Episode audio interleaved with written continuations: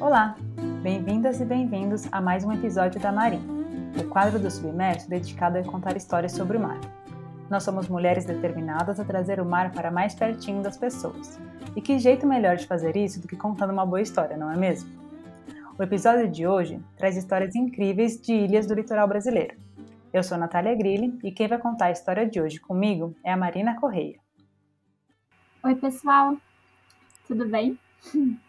Bom, começando do começo, você já parou para pensar no que, que define uma ilha? Google, faz esse favor para nós. Ilhas são pedaços de terra envoltos por água. Pedaços de terra firme delimitados por água, ou seja, o mar as delimita e atua sincronicamente como porta e caminho para outros mundos. Para as populações que vivem em ilhas, o mar é uma fronteira entre o conhecido e o desconhecido que se esconde na linha do horizonte. O mar significa, simultaneamente, o isolamento e a preservação clara de uma identidade. A importância do mar para esses pedaços de terra é tão grande que até os seres vivos que vivem ali têm uma identidade clara, vulgo, são diferentões. O mar isola as populações das ilhas daquelas que vivem no continente e, nesse processo, novas espécies surgem. Espécies que só tem ali, naquele pedaço de terra envolto por mar. Um exemplo legal disso é na Ilha da Queimada Grande, no litoral norte do estado de São Paulo, um dos lugares mais perigosos do mundo. E ganha esse título porque a ilha possui apenas cinco cobras muito venenosas por metro quadrado. Desesperador. A história da ilha é a seguinte: há milhares de anos, o nível do mar aumentou e esse pedaço de terra alta ficou isolado. Consequentemente, as populações de cobras que viviam ali na região ficaram expostas a pressões ambientais diferentes daquelas que viviam no continente. Elas não tinham predadores no solo e nem presas potenciais. Então, o que aconteceu? Aqueles indivíduos que por acaso subiram nas árvores e tinham um veneno mais potente do que as outras, conseguiram se alimentar de aves migratórias que pousavam ali para descansar e não eram caçados por ninguém. Sério, gente, eles comiam aves.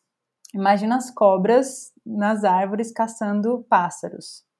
É bem chocante mesmo. Um salve aí para a seleção natural que ajudou esse processo a acontecer. Bom, e aí a história está dada, né? Esses indivíduos se reproduziram localmente e ocuparam a ilha de maneira densa, fazendo então ela merecer esse título de lugar mais perigoso do mundo. Mas a gente nem precisava trazer um exemplo tão novo, né? Basta a gente ver aí é, a quantidade de seres doidíssimos que tem na Austrália. Moral da história: por serem locais isolados pelo mar, as ilhas possuem muitas espécies únicas e são altamente biodiversas. Apesar da gente ter dado um exemplo terrestre, né, das cobras da ilha da, da Queimada Grande, o mesmo processo acontece com populações marinhas e costeiras. Tem cobras venenosas marinhas e crocodilos de água salgada na Austrália, por exemplo. É sério esse bilhete, gente. Essas espécies únicas não são interessantes apenas por serem perigosas ou diferentonas elas são essenciais para a manutenção da saúde dos ecossistemas marinhos onde elas vivem. Inclusive, tem duas ilhas no Brasil que recebem o título de Hope Spots, em português, pontos de esperança. Os Hope Spots são locais cientificamente considerados como críticos para a saúde do oceano. Esses lugares são muito biodiversos, têm populações de espécies raras ou únicas, têm valores históricos, culturais ou espirituais significativos tem uma importância econômica para a comunidade que vive ali, entre outros fatores. Quem determina tanto os critérios como os lugares é uma comissão científica criada pela iniciativa Mission Blue, que é uma aliança mundial para a conservação marinha criada pela doutora Sylvia Earle. Maravilhosa! Pequeno parênteses aqui. A Sylvia Earle é uma mulher icônica e mundialmente conhecida na conservação dos mares, se você não conhece, recomendamos fortemente o documentário dela no Netflix. Chama Mission Blue. Vamos deixar a referência dele na descrição desse episódio. Bom, acabando parênteses. E aí, você já descobriu quais ilhas brasileiras são Hope Spots? Não esquece de procurar. Spoiler, que é uma notícia fresquinha, tem uma ilha dessas aqui no Brasil que foi reconhecida em abril de 2021. Vamos deixar o link sobre ela na descrição do episódio. Enfim, conversas socioambientais à parte, até parece. A gente vai fazer uma associação livre aqui só para manter o nosso costume de trazer a agenda ambiental à tona. No dia 22 de maio é dia da biodiversidade e dia 27 de maio é dia da Mata Atlântica. Mas é aquela história, né? Ilha ou não ilha, há séculos a gente escolheu um tipo de desenvolvimento às custas da destruição da Mata Atlântica que não dá nenhum valor e nem conserva a biodiversidade. Segundo dados da SOS Mata Atlântica, hoje restam apenas 12,4% da floresta original que existia antes do descobrimento, invasão dos países europeus. E mesmo assim, essa floresta tão brasileira, que tem nome de oceano, ainda é um dos biomas mais biodiversos do mundo. Abriga sete das nove maiores bacias hidrográficas do país e três dos maiores centros urbanos do continente sul-americano. De quebra, ainda regula o clima e ajuda no abastecimento de água dessas regiões. Vai achando que é pouco. Sendo as ilhas brasileiras localizadas na parte tropical do Oceano Atlântico Sul, é justamente a Mata Atlântica a principal vegetação nativa que as recobre. Assim, Protegendo as ilhas, a gente também contribui para a preservação dessa floresta. Porém, as ilhas, mesmo as mais distantes da costa, são alvo de muitos impactos humanos. É turismo exploratório para cá, uso para defesa do território marinho a partir de bases militares para lá, ondas e ondas de lixo se acumulando para todos os lados. Ainda, as ilhas são afetadas de maneira muito séria pelas mudanças climáticas devido ao aumento do nível do mar. Tem muita ilha sumindo por aí, e, junto com elas, espécies e histórias. Dizemos histórias porque nas ilhas não tem só especiação de espécies, tem especiação de culturas. Como falamos no começo do episódio, as ilhas representam o isolamento, mas também a preservação de uma identidade, seja ela biológica ou cultural. Cercadas por mar, as comunidades insulares têm uma relação intrínseca com esse ambiente. Não à toa, os valores culturais, históricos, espirituais e econômicos também entram para a definição dos importantíssimos hope spots. Tem lugar melhor para resgatar a história sobre o mar e seus enigmas do que nas ilhas? Olá pessoal do podcast, meu nome é Rafael Araújo, eu sou guia credenciado pelo Parque Nacional de Fernando de Noronha, sou mergulhador, surfista, historiador e turismólogo por formação. Hoje eu vou contar a história do rei dos mergulhadores. Júlio Venâncio Pereira nasceu no interior do Rio Grande do Norte e se mudou para Noronha em 1948 em função do exército. Ele vai prestar serviço militar aqui na ilha de Fernando de Noronha. O Júlio Grande como era chamado, ele constituiu uma das maiores famílias da ilha na época.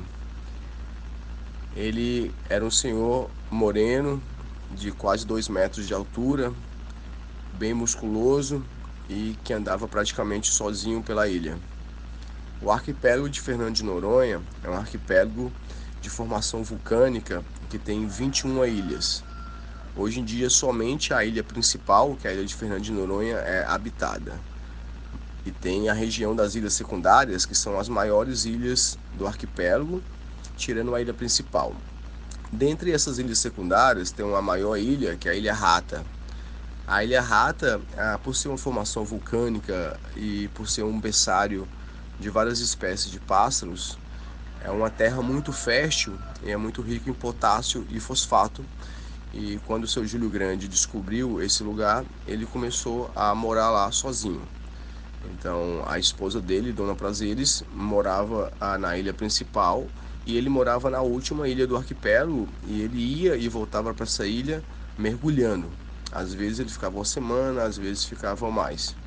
Ele tinha um tridente e um bicheiro que sempre andava com ele e era pescador de lagosta. Então ele descia mais de 40 metros sem precisar de cilindro, em mergulho livre possivelmente em sua época era um dos melhores mergulhadores de apneia do Brasil. Ah, Júlio Grande ele fazia agricultura. Como a Ilha Rata era muito rica, o solo de lá, as coisas cresciam muito. Então ah, ele plantava muita melancia e as melancias chegavam até 50 quilos. Então a melancia era bem grande. Ele jogava a melancia ao mar e ia da Ilha Rata, que é a última ilha do arquipélago, mergulhando e empurrando as melancias até chegar ao porto, onde ele doava para toda a população. Então tudo que ele plantava lá, normalmente ele doava para a população toda. E o Júlio Grande, ele fazia muito mergulho em algumas expedições. Inclusive tem dois Globo Repórter que foi sobre a vida dele em 86 e 96. E ele fez amizade com muita gente e ele na época era um dos guias que inclusive recebeu a família Kennedy quando vieram para Fernando de Noronha. Ah, quando criou o Parque Nacional de Fernando de Noronha, é, proibiram as pessoas de morar nas ilhas secundárias. Então, o Júlio Grande ele fazia as queimadas para conseguir plantar depois. Como ele queimou uma área de preservação quando criou o Parque Nacional, o IBAMA tirou ele de lá. Ele ficou um pouco depressivo por muito tempo. Em consequência de uma doença que ele tinha ah, de Chagas, ele morreu ah, de um ataque de coração mas ele é, mergulhava muito bem, pescava lagosta e ele chegava até ficar quatro minutos debaixo d'água. Ele constituiu uma família Pereira, que é uma das maiores famílias do arquipélago, e hoje em dia é uma lenda, porque o seu Júlio, quando morreu, ele deixou uma herança muito grande, que foi o conhecimento sobre o mergulho livre. E até hoje é difícil uma pessoa descer 40 metros. E ele descia isso uma época que quase ninguém tinha as técnicas que hoje em dia tem de apneia. Espero que gostaram da história. Muito obrigado pela atenção. Eu tinha uns 14 anos. Aí eu, o Hugo, né? E o papai lá na, lá na fazenda, a gente tinha cavalo, né? Hum. Aí ele foi em Angra, arrumou sardinha, nós fomos pescar lá no, na ponta de Cundubas. Aí nós fomos lá pescar, deixamos os dois cavalos assim no grão pasto e descemos, atravessamos a perna, fomos pescar. Eu fui lá para 10 para meia-noite, olhei para lá para o morro, aquele farol vermelho, mas lá em cima. Por isso que eu falo que Boitatá existe, cara. Aí, rapaz, aquele farol, aquele farol vermelho. Aí eu falei, Hugo, Olha lá, olha lá, olha lá, pontei, né? Olha lá, olha lá. Tá, não pode apontar não. Olha lá o farol lá, vermelho, o cara tá. Aí apareceu outro, outro farol, outro. Depois apareceu outro. Aí começou a ouvir o outro batia, saindo aquele faísqueiro. Aí, papai, olha lá, e mostrando o papai, vai lá, vai lá assim. Meus filhos, para que você pode contar? Porque ele foi chegando para perto, foi chegando, foi descendo o morro, foi descendo, por... aí foi vir, aí ele estava com o facão, aí atravessou o facão na boca, aí começou a rezar, rezar, rezar. Foi sumindo, sumindo, sumindo, sumiu, aí nós viemos embora, cara.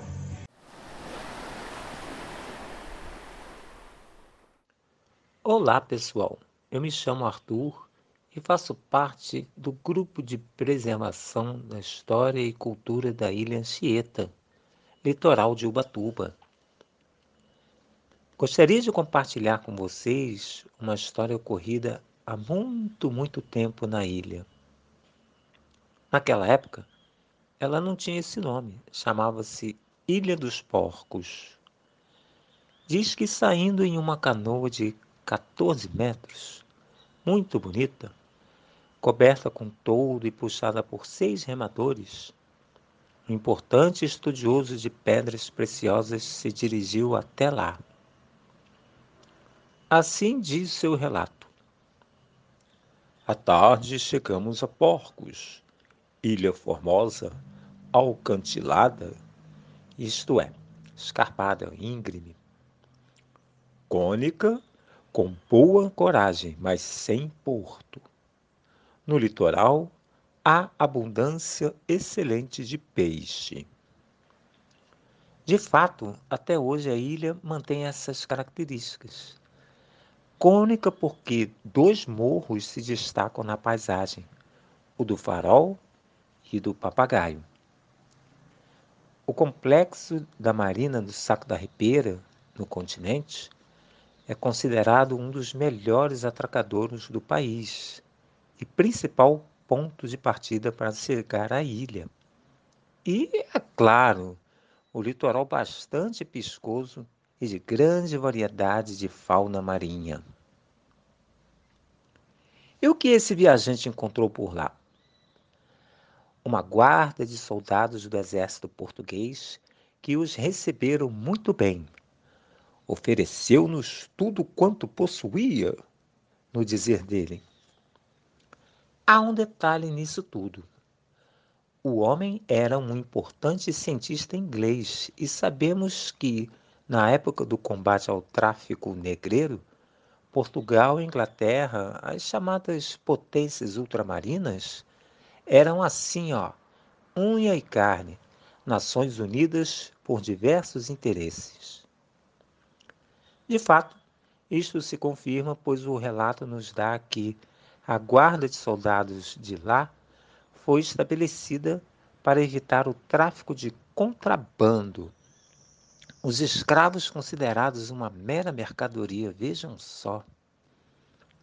Pois bem, às duas da manhã deixaram a ilha, remando através de um arquipélago de ilhotas e chegaram às proximidades da Ilha Grande na manhã seguinte. A história é real, está relatada no livro de viagens do mineralogista inglês John Moore de 1812. Ele colecionou 15 anos de viagem pelo mar ao longo de sua vida. Em agosto de 1804, partiu em viagem ao Rio da Prata e passou por vários lugares do Brasil. No Rio, foi bem recebido pelo príncipe regente Dom João VI, que deu permissão para visitar as jazidas de diamantes em Minas Gerais e outras regiões do interior. E você? Teria coragem de sair naquela grande canoa cheia de remadores e encarar o mar aberto às duas da manhã em plena escuridão? Espero que tenha gostado da história. A Ilha Anchieta, que hoje é parque estadual, aguarda o fim da pandemia para sua visita. Até lá! Tem uma história que o, o, o pai do meu sogro era morador da Baleia. A Baleia é um lugar ali que tem da.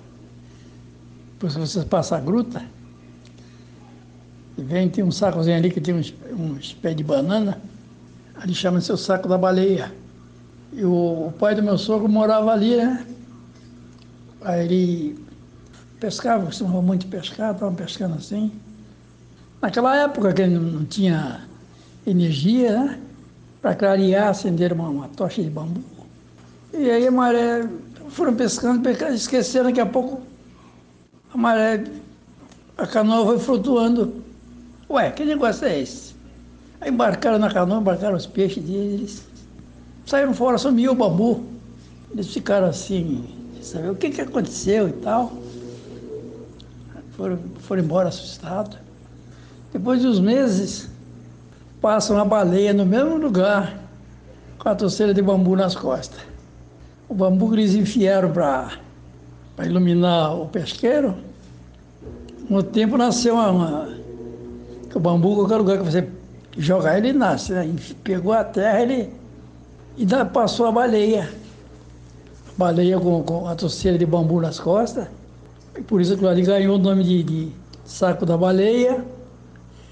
E o pai do meu sogro se chamava também, ganhou o apelido de João da Baleia, que foi o homem que jogou bambu na, nas costas da baleia e depois de muito tempo a baleia passou ali com a torceira do bambu nas costas. Essas lendas do, das antiguidades, mas isso faz, faz anos, né? Muita coisa para contar aí.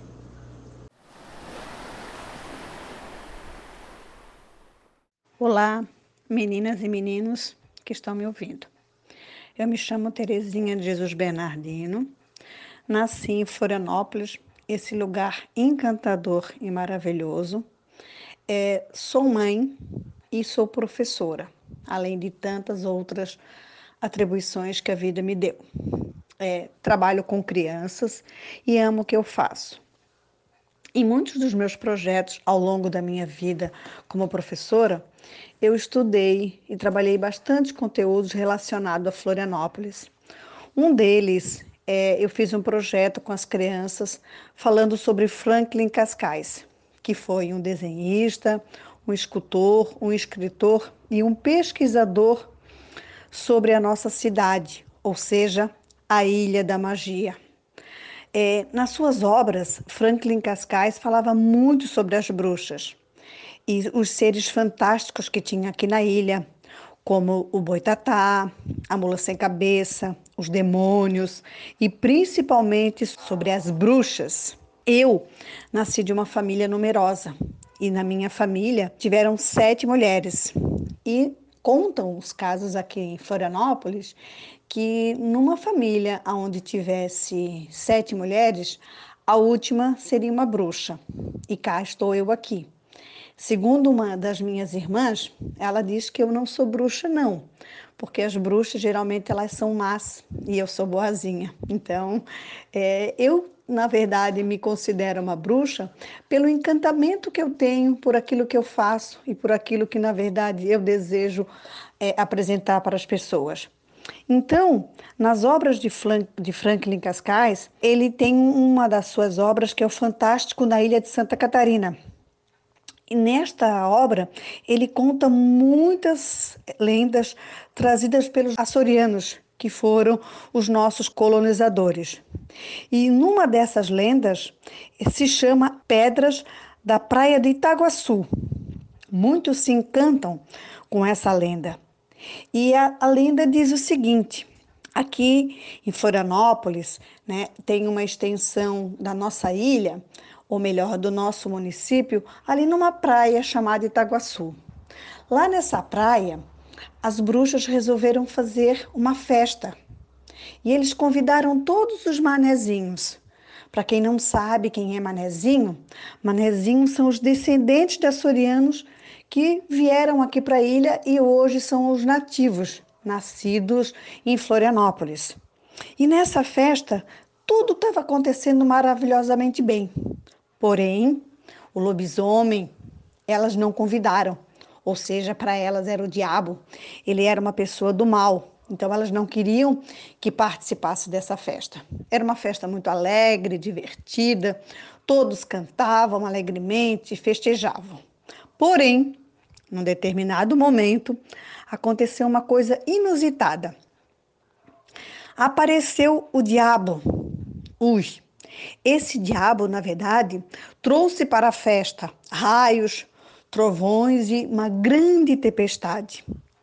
E o que aconteceu para a tristeza de todas as bruxas? Com essa tempestade, essas bruxas acabaram se transformando em pedras. As pedras da praia de Itaguaçu são as bruxas petrificadas. Oh, que pena! Mas de qualquer forma, para você que ainda não conhece Florianópolis, ela é conhecida como a Ilha da Magia, porque quem visita se encanta e quer voltar. E os nativos, que somos nós, os manezinhos, não querem perder as suas raízes e muito menos ter que morar em outro lugar. Quando você vier visitar, com certeza vai ser bem-vindo, porque nós, os manezinhos, amamos receber os turistas. No entanto, venha para cá, traga muita alegria, cuida do que é nosso, para que você possa sempre ter um lugar lindo para visitar. E aí, gostou? Você já conhecia alguma dessas histórias? A gente fica sempre muito feliz e surpresa com a riqueza dos relatos que a gente recebe para a gente ficar ainda mais claro a importância da conservação das ilhas, tanto ecológica quanto sociocultural. Já deixo também o convite e a provocação, a gente quase não gosta né, de fazer uma provocação aqui nesse podcast, para você conhecer mais sobre as ilhas costeiras e oceânicas do Brasil. A gente procura trazer uma história de cada região do Brasil, mas, infelizmente, não conseguimos nenhuma história da região norte. Se você é de uma ilha do norte, não deixe de nos escrever contando uma história legal sobre a sua região. E se você é de alguma outra região e conhece mais alguma história interessante sobre ilhas, também não deixe de nos contar. pode ser pelo Instagram, arroba faroldamarim, ou pelo e-mail, faroldamarim.gmail.com. Além de agradecer os incríveis contadores de história, queríamos agradecer a todos que nos ajudaram a encontrar essas histórias. A Priscila, gestora do Parque Estadual da Ilha Anchieta, a Bia e o Lucas, da Marulho, pela ponte na Ilha Grande, e a Bea Oioli, pelo contato de Fernando de Noronha. O Submerso é um podcast colaborativo sobre tudo que é de mar, e a gente quer mesmo reunir vozes e projetos com diferentes perspectivas e abordagens sobre o oceano. Para conhecer mais sobre os diferentes projetos participantes, dar feedback ou propor uma parceria, clica no link que fica na descrição do episódio. É importante lembrar que cada quadro é responsável por seu conteúdo e opiniões, que podem não necessariamente representar o que todas pensamos. Cada quadro faz a sua própria edição, e neste episódio utilizamos áudios da biblioteca de áudio do YouTube, da BBC e do Freesound. Até mais! Tchau! E ganha esse título porque a ilha possui apenas. No ápice, no clímax da história. no clímax. Marina é muito poética. Quando eu crescer, quero ser assim.